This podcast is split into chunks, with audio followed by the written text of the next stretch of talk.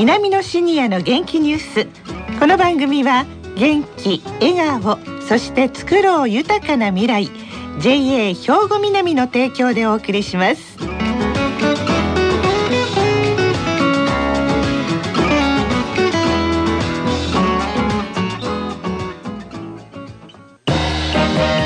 皆様の元気生活を応援する JA 兵庫南。近畿最大級の農産物直売所虹色ファーミン。おすすめは JA 兵庫南エリアの新鮮な地元農産物。皆さんおはようございます。藤原まさです。南のシニアの元気ニュースの時間です。今日も稲美野学園の元気なシニアの皆さんが気になったニュースや話題を取材し、ラジオ聴きの皆さんにお伝えいたします。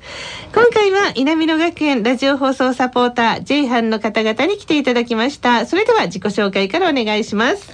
神原義弘、74歳です。上原俊之、74歳です。富山栄子、67歳です。はい、よろしくお願いします。よろしくお願いします。さあ今日は何を伝えていただけますか富山さん？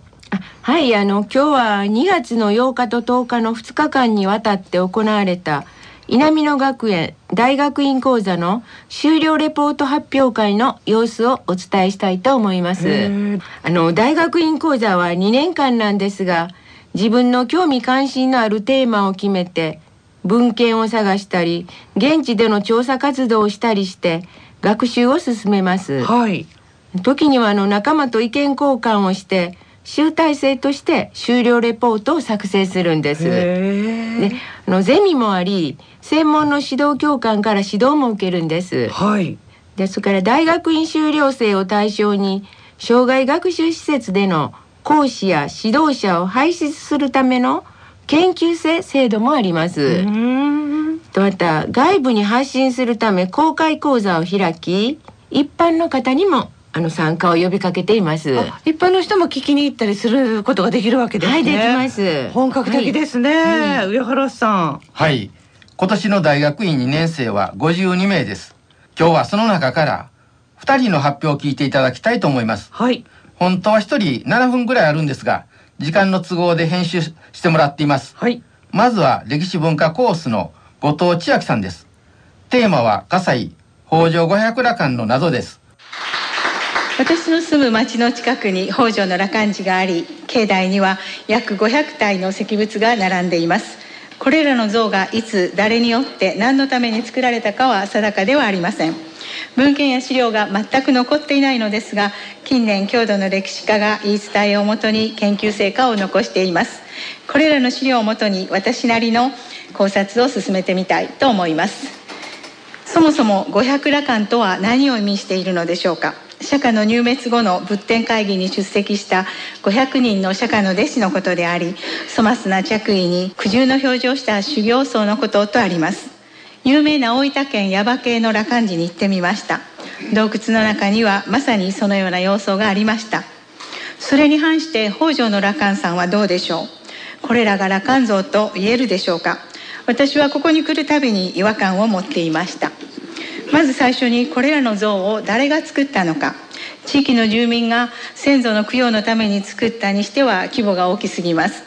また当地の地域の支配者の赤松市尼子市が戦没者の供養のために作ったにしては統一感が見られません。今のように整備されるまでは竹林や鈴木ヶ原に乱雑に放置されていたからです。造立された年代については入り口にある大きな石の仁王像に慶長15年3月26日高瀬市によって最高という名分があることからこれらの像は安土桃山時代から江戸初期にはすでにあったということになります。そしてそれはまさに禁教令の出されていた時期に重なるのです。ここで北条石仏独自の特徴を見てみます。細長い石材に稚拙な彫りがなされています。くぼんだ目に三日月の頬飾り。また裂けた口に三枚の葉っぱのついた冠。大きく見開いた眼など日本人の形相のようにはとても見えません。そこで観点を変えてみますと葛西市には大きな石山が2か所あり石工の集団が存在していました。多くの古墳や石棺が残され線を越す石造物が残っています。そしてそのうち約200近くが異形石仏と言われるものです。その異形石仏の多くが背中に十字架が彫ってあるものまたは T の字形をしたものや一文字型へと変化していきます。これらのことから葛西は隠れキリシタンの里と言ってもいいのではないかという研究者も出てきました。ではなぜこんなに多くのキリシタン遺跡が葛西に残っているのでしょうか。一つは石材が豊富にあったこと。二つ目は周りに有名なキリシタン大名が多くいたこと。小西行長や高山右近そして姫路の黒田官兵衛などまた葛西の地元出身と言われている後藤又兵衛も受選していたと言われています。3つ目は葛西は肥沃な土地であったために幕府の天領千姫御領など関東の大名の領地であったため地元に領主がいないことから異教に対する取り締まりが緩かったように思えます。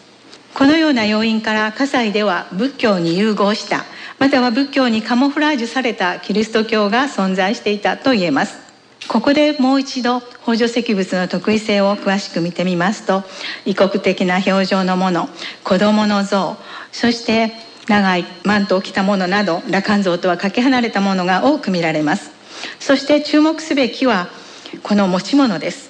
金槌のようなものを持っているもの釘抜きやっとことか長い槍のようなものや3本の針これは釘を表していますがその持ったものとか3枚の葉っぱのついた枝を持ったもの白の葉っぱと思われる大きな葉っぱを持った子供像などこれらは全てキリストのエルサレムへの入場時の様子やゴルゴダの丘で十字架にかけられた様子に関連していたもののように思えるのです。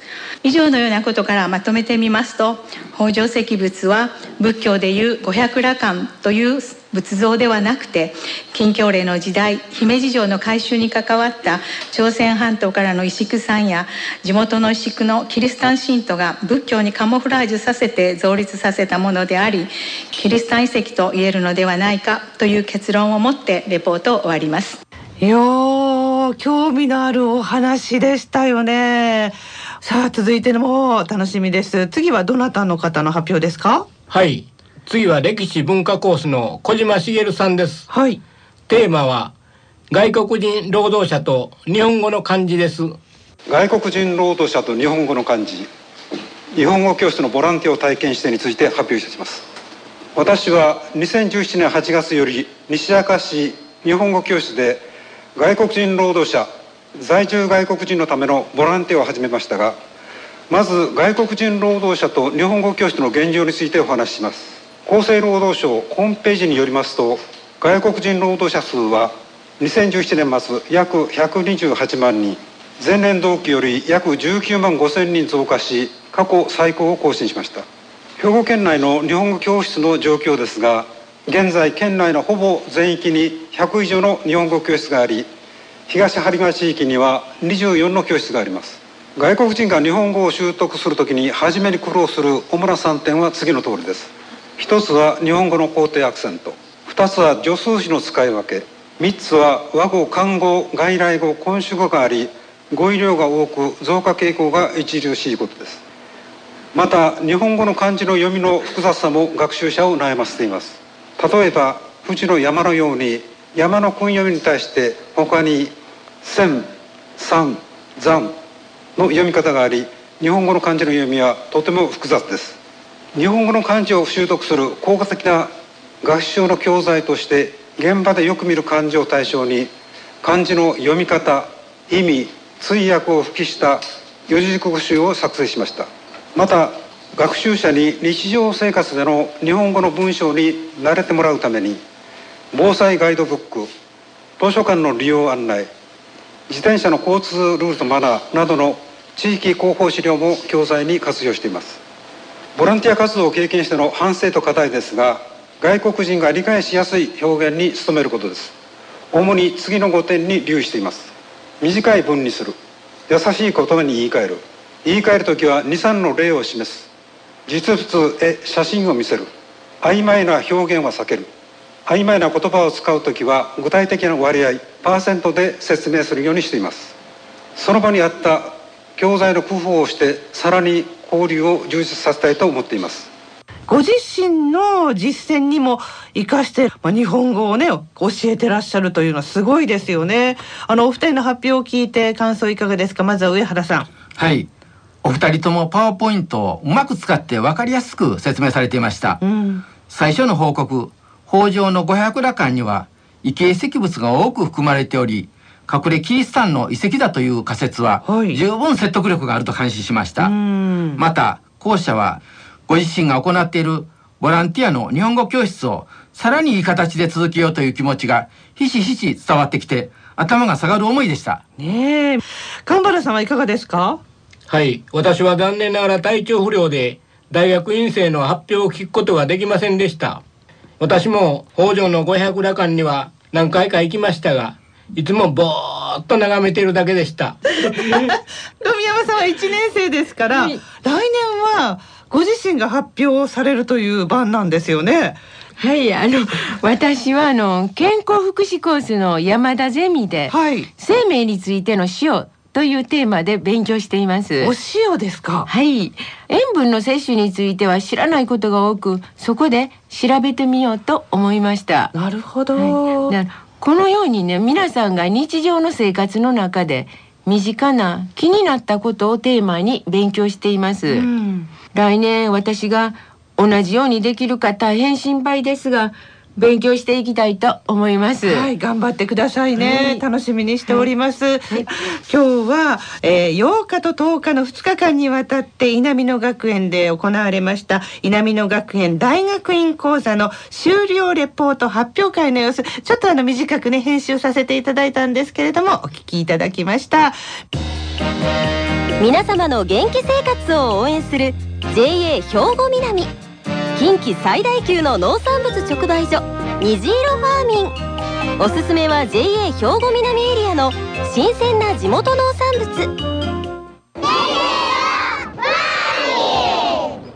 さあそれではここで兵庫県の高齢者大学の動きやシニアの皆さんにも興味のある行事などお知らせいたします。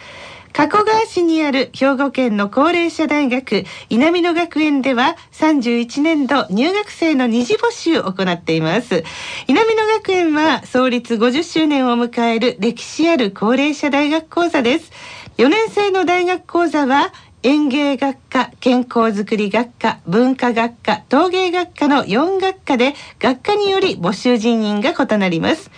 県内にお住まいでおおむね56歳以上の方ならどなたでもご応募いただけます。募集期間は3月29日の金曜日、3月29日の金曜日までで先着順で受付しますので、興味のある方はお早めにお申し込みください。入学申し込みの資料は兵庫県生きがい創造協会のホームページでも提供していますし稲美野学園に連絡していただければ郵送いたします。稲美野学園の連絡先です。079-424の3342 079-424の3342番です。さあこの後は兵庫ラジオカルチの時間です。このままラジオ関西をお聞きください。南のシニアの元気ニュースこの番組は元気笑顔そして作ろう豊かな未来 JA 兵庫南の提供でお送りしました。